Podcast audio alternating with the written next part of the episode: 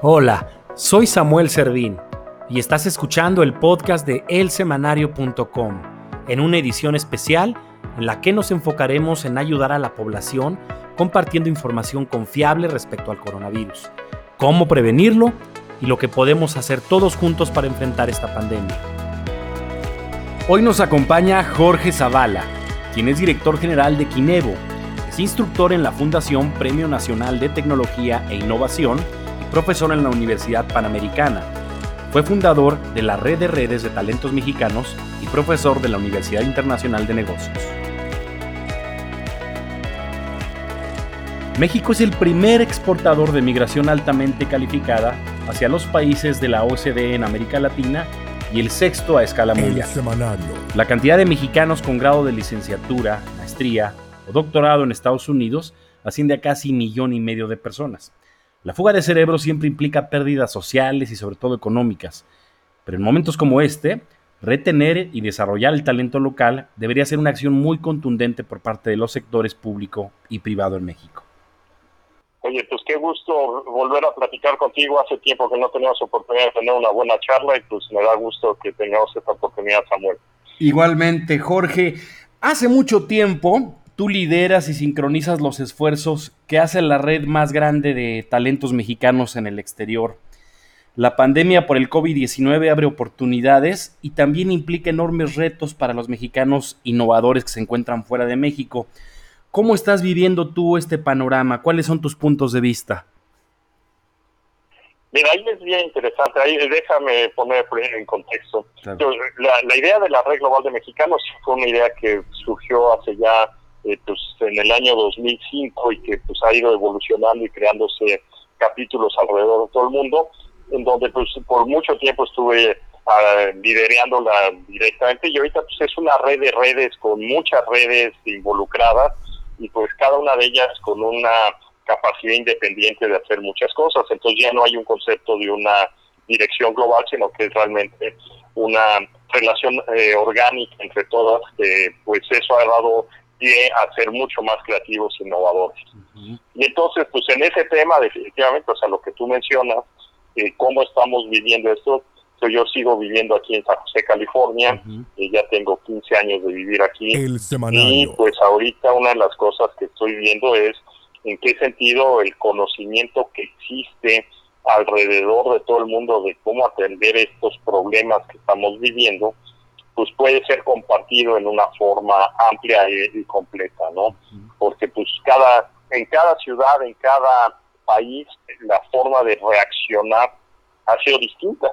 Lo que tenemos que ver es que eh, si hoy eh, vemos el tema del coronavirus, que definitivamente es un tema muy delicado, grave, pues eso también es uno de los puntos de quiebre, yo creo, de la humanidad, en donde decimos que la sociedad de conocimiento realmente se está volviendo una sociedad de conocimiento, porque pues la tecnología, hoy que estás tú y yo platicando a distancia, para poder dejar esto en un podcast que vas a dejar al al aire y cualquier persona lo puede oír en cualquier momento, pues son cosas que ya teníamos, o sea, no es nada nuevo, pero hoy se están haciendo más comunes, más gente está descubriendo ese tipo de nuevas formas de comunicación y pues inclusive aquí, tú sabes que mi pasión es la innovación, pues una de las preguntas que a mí me gustaría hacer a la audiencia es cómo va a ser la comunicación la semana que viene cada día estamos cambiando y para mí cada, cada semana es un estamos reconstruyendo, reinventando el mundo que vivimos. Así es, así es.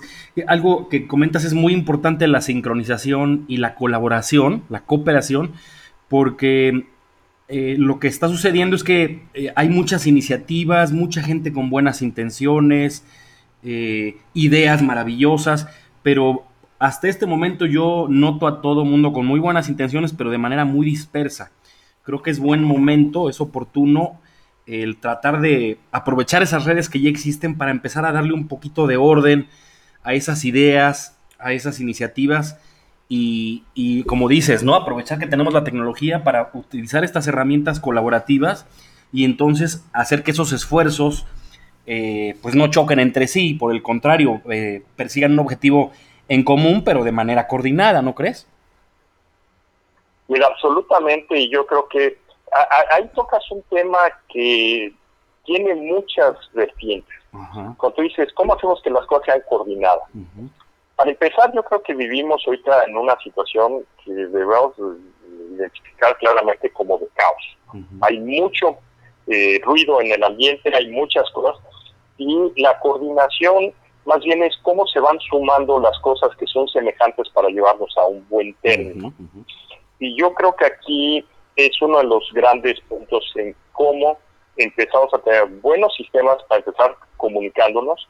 Eh, hoy en la mañana tuve una conversación con un muy buen amigo de Vicente, el, líder de la red global de mexicanos en San Francisco, y me comentaba el arte de escribir efectivamente y, me comparte un video en donde lo que él dice, eh, lo, lo, que dicen los, eh, los que están haciendo el video, es cómo comunicamos las cosas para dar ideas, para dar eh, mensajes, para la gente capaz, para la gente que tiene la posibilidad de responder. Y esto es un tema que pues, las últimas tres, cuatro semanas que he estado, he tenido mucha colaboración con mucha gente de todo el mundo, afortunadamente eh, pues la tecnología permite hoy que podamos hablar con cualquier persona en cualquier momento con un costo prácticamente cero. Y eso ha ido abriendo la posibilidad de cómo nos comunicamos efectivamente para fijar ideas que puedan transformarse en acciones. Y lo que tú dices es cierto, o sea, aquí hay una situación que debemos entender, es que todo el mundo en el momento de crisis queremos reaccionar, pero no todo el mundo tenemos la experiencia para poder reaccionar en todas las cosas que queremos reaccionar. Uno de mis hijos ayer me platicaba, dice, es que nos damos cuenta que podemos hacer todo. Bueno, podemos hacer todo, pero solo somos capaces de hacer una cosa a la vez. Y yo creo que aquí, en ese sentido de lo que tú estás mencionando, pues es un tema que hay que tenerlo muy claro en la audiencia tuya, cuando empiecen a tener ansiedad y ven que pueden hacer 100 cosas, que se sienten un minuto a reflexionar en dónde puedo hacer yo lo mejor que puedo hacer para ayudar en, en un sentido positivo. Así es. Eh, ¿Estás viendo alguna innovación, algún desarrollo importante dentro de tu comunidad, algo, algo que, desees destacar? Pues mira, primero que nada, y que ahorita eh, una de las cosas que yo he estado haciendo personalmente es, eh, tengo en algún sentido eh, herencia periodística, mi padre fue periodista en tema de deporte y pues eh, el tema de comunicación siempre me ha apasionado, nunca lo había desarrollado en una manera amplia. Y ahorita tengo pues ya un mes haciendo un canal en, en Facebook que se llama Quiero aprender a punto punto punto y ahorita realmente se llama Quiero aprender a reinventarme. Todos estamos en la posibilidad de reinventarnos. Y lo que es interesante es que en el sentido de innovación que tú dices, yo lo que veo que los medios de comunicación tienen que ser mucho más interactivos. Como mencionas algo en un momento dado eh, a través de canales que soy cualquier persona, o sea, hoy ser periodista de mundial es bien fácil, agarras y pones un Facebook Live o un YouTube Live o un Twitter Live o cualquiera de todas estas herramientas que hay y puede salir a todo el mundo. Ahora la pregunta es cómo te conoce todo el mundo y tú cómo eres capaz de dar un mensaje que sea suficientemente atractivo para que la gente te vuelva a buscar, te vuelva a buscar, te vuelva a buscar. Entonces, aquí yo veo que hay un cambio importante que los medios de comunicación van a tener en una gran oportunidad de cómo acercar más a la gente y generar nuevas alternativas, pues porque tenemos que seguir viviendo, o sea, en el sentido de vida, pues hay que ver que este efecto de lo que me preguntabas del coronavirus, pues por un lado vivimos un mundo globalizado, pero por el otro lado la realidad es que vamos a tener que sobrevivir localmente. Cada, cada gente en su comunidad, en su colonia, en su eh, pueblo, en su ciudad, tiene que encontrar los mecanismos para poder mantenerse vivo y seguir moviéndonos hacia adelante, aprovechando precisamente el conocimiento que hay en cualquier otra parte del mundo. Hoy en la mañana platicábamos con gente de la industria del turismo y les hacía referencia de un, de un programa que descubrí ayer en la tarde a la hora de estar investigando sobre el tema que íbamos a hablar en la mañana sobre cómo incubar negocios de turismo, un programa en Australia que dice cómo incubar negocios de turismo virtual, ¿no? O sea, a alguien se le ocurrió cómo transformar un programa tradicional en un programa de turismo virtual y sobre la, eh, sobre la marcha hizo un cambio de, de foco en una manera impresionantemente positiva. Wow. Wow. Jorge, a ti y a mí nos tocó, yo te conocí por ahí del año 99, ¿no? Si mal no recuerdo, 98, 99. Acabábamos de vivir, de atravesar una de las crisis más fuertes que han habido en México, que ocurrió, inició más o menos en el año 94, y eran tiempos muy difíciles, ¿no? Sin embargo, surgieron justamente en, en ese año un grupo muy importante de empresarios, en aquel momento todavía muy jóvenes, que justamente empezaron a innovar en México y que hoy muchos de ellos son grandes líderes, incluso a nivel mundial. Em, recuerdo esto porque eh, tenemos que eh, eh, transmitirles a quienes nos escuchan que las crisis siempre anteceden tiempos mejores. Evidentemente siguen tiempos muy difíciles en donde depende de la cooperación, de la solidaridad, de la amistad, del cómo podamos salir adelante, pero también hay que tener muy presente, los tiempos de dificultades y de retos también implican oportunidades. ¿Qué piensas sobre esto? Mira, definitivamente aquí hay dos elementos. En este momento, eh, la, la situación de crisis mundial pues hizo que estuviéramos en la casa. El uso de tecnología, yo digo que hay la transformación digital que tanto había, se había hablado, que pues a mi punto de vista se convirtió en una palabra sin sentido en donde tú oías que todo el mundo dice transformación digital, se hizo una transformación digital instantánea decretada por la naturaleza. Y yo lo que estoy viendo es que todo el mundo en general está aprendiendo a usar los medios de tecnología para cómo comunicarse, para cómo hacer negocios, para cómo eh, platicaba con amigos que han sufrido este tema del coronavirus y todo eso, dice, la telemedicina me sacó adelante y sobreviví la, la situación.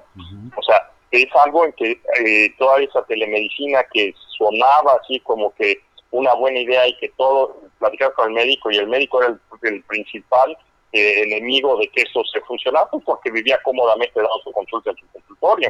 Entonces yo veo que esto realmente está haciendo un cambio mucho, muy fuerte. ¿Y qué es lo que va a pasar en, en el sentido de la pregunta que me haces? Lo que va a pasar es que los que sepan adaptarse más rápidamente son los que van a ser el siguiente Google y el siguiente Facebook en nuevos terrenos. Claro. ¿Dónde esos terrenos? Yo veo terrenos claramente, pues ahorita se sienten en la vida diaria de todos, en los, la entrega a domicilio, la comida a domicilio.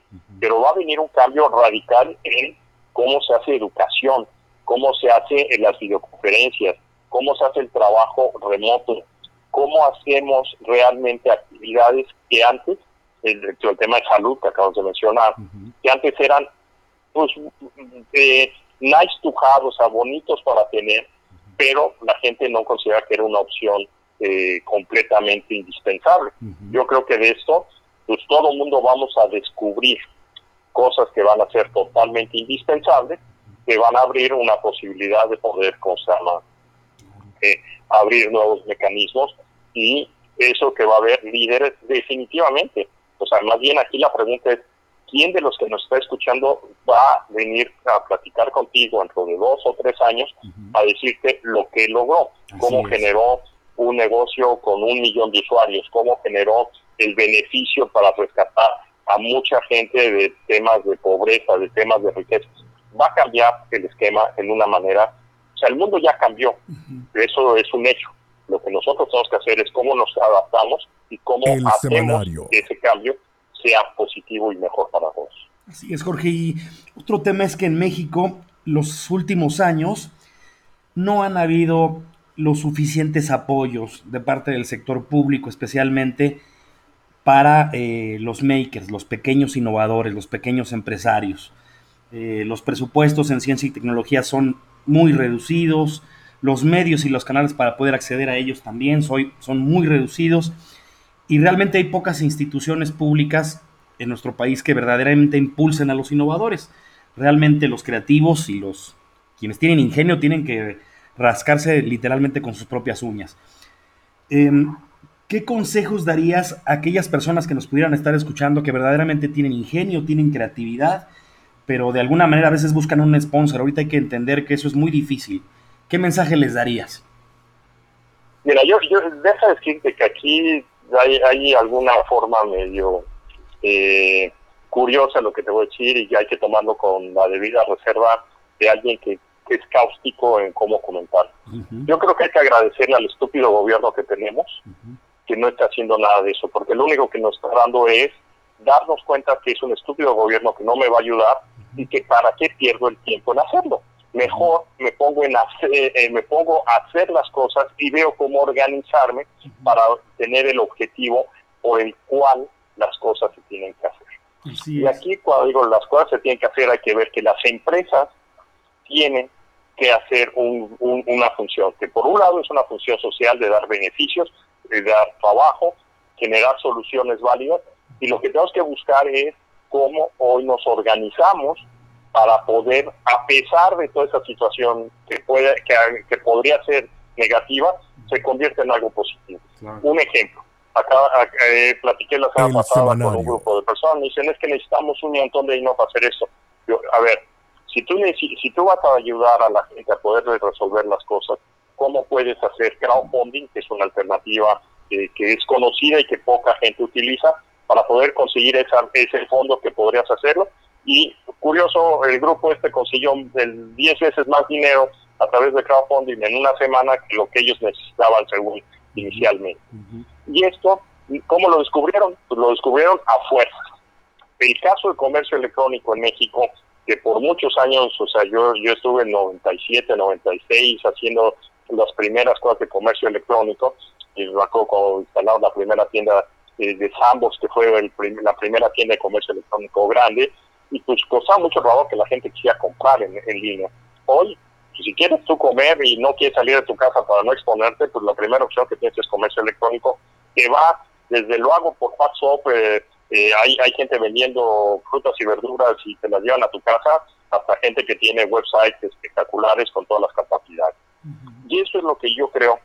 La recomendación que le diría a la gente es, no busques en quién te va a ayudar. Ponte a hacer lo que la gente necesita y pregúntate qué necesito yo para poderlo hacer. Primero para un cliente, después para dos, y después para 20 y después para 100. Esto, a final de cuentas, fue uno de mis aprendizajes más fuertes que yo tuve llegando a Silicon Valley. O sea, las grandes empresas no nacen siendo grandes.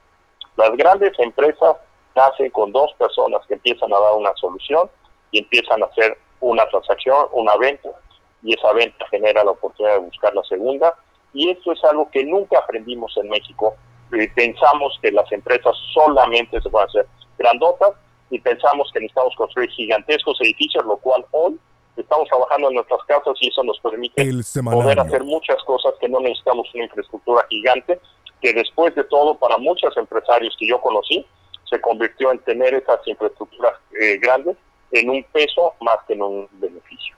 Tienes toda la razón, Jorge. Le agregaría también no tener miedo al fracaso, porque en la cultura de los latinos el fracaso implica eh, pues como un proceso de destrucción, no, y no, no lo que verdaderamente es el fracaso. El, fracaso más bien es un proceso de evolución, de edificación, de perfección. Pero eh, el miedo al fracaso, el miedo a que nos digan que no, es inmenso y es lo, lo primerito que nos queremos que tener Tienes que tener que quitar de la mente para triunfar, ¿no?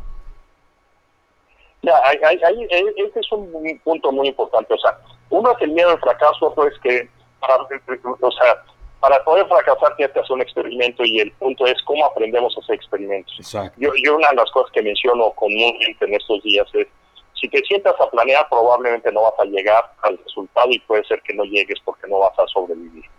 Piensa en que tienes que resolver el problema. Imagínate que eres el Boy Scout que estás en la, en la montaña y necesitas agua y pues tienes que tomar la decisión de que tienes que salir a buscar dónde está el río. Y esto, pues a final de cuentas son cosas que tenemos que tomar decisiones. Si algo nos está forzando en este momento, la, la situación es preguntarnos qué necesito, necesito agua, ¿cómo la puedo ir? Pues oigo que hay ruido por ahí para llegar a, a un río. ¿Cómo llego a este río? Pues tengo que tomar decisiones y pues hay 20 caminos que puedo seguir. ¿Y cómo sé dónde voy a regresar? Pues ingéniatelas para eh, dejar huella para poder regresar a donde empezaste y no tener problemas. Yo creo que aquí el tema de no fracasar es importante, pero para fracasar tienes que haber tomado una decisión y hacer un experimento. Y esto yo creo que es algo que es muy importante. Ahí nos debe robustecer esta situación para tener confianza en nosotros mismos, para tomar decisiones y para saber que somos capaces de poder resolver cualquier problema que esté enfrente de nosotros. Claro, y, una lección ahora, retomando lo que comentábamos de la inversión en ciencia y tecnología por parte del sector público, será muy evidente después de esta crisis que invertir en ciencia y tecnología de ninguna manera es un lujo ni es cuestión de tecnócratas. Los países asiáticos que en este momento están aplanando más rápido la curva y están ya incluso terminando todos los procesos de cuarentena, lo están logrando gracias, por supuesto, a su disciplina y a su capacidad de organización, pero a que han invertido fuertemente en infraestructura tecnológica y en desarrollo de talento y en patentes y demás, cosa que no estamos haciendo en México y ahora indudablemente se va a ver el efecto. ¿Estás de acuerdo? Bien, eso es, muy fuerte, o sea, tenemos que buscar esto, pero también todos tenemos que descubrir ah, cuando dices bajar la, eh, achatar la curva, cuando tú dices estadística, la gente se está, debe, y espero que se dé cuenta, de que estamos hablando de temas científicos más de lo que comúnmente hablamos. Porque todo esto son cuestiones estadísticas, cuestiones de números. Tú te imaginas, y esto es algo que, a mí me, se me hace fascinante, eh, platicando con gente que está en la industria de medicina, de salud, etcétera, el mundo de cómo se va a desarrollar todo este tipo de nuevas herramientas para diagnóstico, para el manejo de nuevos eh, mecanismos de acelerar el proceso de detección de cualquier otro problema que se presente en el futuro. O sea, tenemos que tomar en cuenta que esto que se presentó hoy no es una cosa que va a desaparecer y no pueda volverse a presentar mañana. No, al contrario, pueden venir nuevas enfermedades, iguales de agresivas que esta. Y, lo que vamos a tener que hacer es, señores, pónganse las pilas y nuevamente, eh, la gente en general tiene que tomar una conciencia de que las matemáticas, las estadísticas, la ciencia, la experimentación, platicaba con un grupo en África en donde están dando clases de biología, de química, eh, para eh, a, distancia, pues cómo están haciendo en condiciones extremadamente precarias para que las personas hagan experimentos en sus casas a través de que están conectándose para verlo por un video en YouTube o con instrucciones a veces vía texto porque ni siquiera hay capacidad de transmisión de, de video para que hagan sus experimentos. Todo mundo tiene hoy que tomar en cuenta que la ciencia no es una cosa para unos cuantos, la ciencia es parte de la vida diaria de todos nosotros. Así es, así es. Y Jorge, como persona, como ser humano, como padre de familia, más allá de tus actividades, eh, ¿cómo lo estás viviendo? ¿Qué lecciones te está dejando este momento? Bueno, una de las cosas que como familia, como padre de familia, pues uno es que hay que acercarnos más con la familia. Yo, en mi caso particular, mis, mis hijos viven en México, yo, mi esposo y yo vivimos aquí en, en California y pues vivimos a distancia y hoy tenemos mucho más contacto, mucho más conversación, mucho más interacción todos los días que la que teníamos en condiciones normales. Y eso lo puedo decir con mi familia directa y con muchos miembros de mi familia en que estamos teniendo, pues la, comida ahora es eh, una subcomida de que estás, pones la computadora y todo el mundo estamos, eh, cada quien en nuestras casas a la hora de la comida platicando en manera virtual y y conversando. Yo creo que aquí el tema humano debe reforzarse, no es un tema de aislamiento, no es distancia social, es distancia física, pero no es una distancia emocional. Exacto, y la distancia emocional yo creo que se está reforzando de una manera muy, muy, positiva. Correcto. Así es, yo eh, así lo estoy viviendo, estoy hablando con personas con las que no hablaba muchísimo tiempo como tú. Nos acordamos de que existieron muchas gentes que están a nuestro alrededor y que son bien valiosas y gracias por acordarte de... No, no, y además, mira, lo interesante es que a todos los veo muy activos, eh, a todos los veo muy, muy participativos, con ganas de aportar. Y aquí en el semanario lo que queremos hacer es justamente ser útiles como punto de contacto para poder apoyar a sincronizar esos esfuerzos, ¿no? Unir a gente que trae una iniciativa con otra que a lo mejor está desarrollando algo parecido, con algo distinto, no lo sé, pero eh, somos más fuertes unidos que separados. Y yo te, agradezco mucho que aceptes mi invitación. Si me permites, te voy a seguir buscando para que de manera como vaya evolucionando esto, vayamos viendo cómo podemos apoyarnos todos. con todo gusto, será un placer seguir rebotando esto y ver que tu audiencia también está aportando muchas ideas, está creciendo y que cada una de las chispas que se dicen en una de estas conversaciones genere muchas reacciones en cadena. Muchísimas gracias, Jorge. Nos estamos comunicando pronto contigo de nuevo. Un gusto. Hasta pronto. Gracias por escuchar el podcast de elsemanario.com en su edición especial por el COVID-19. Te invitamos a seguirnos en las redes sociales a través del semanario.com.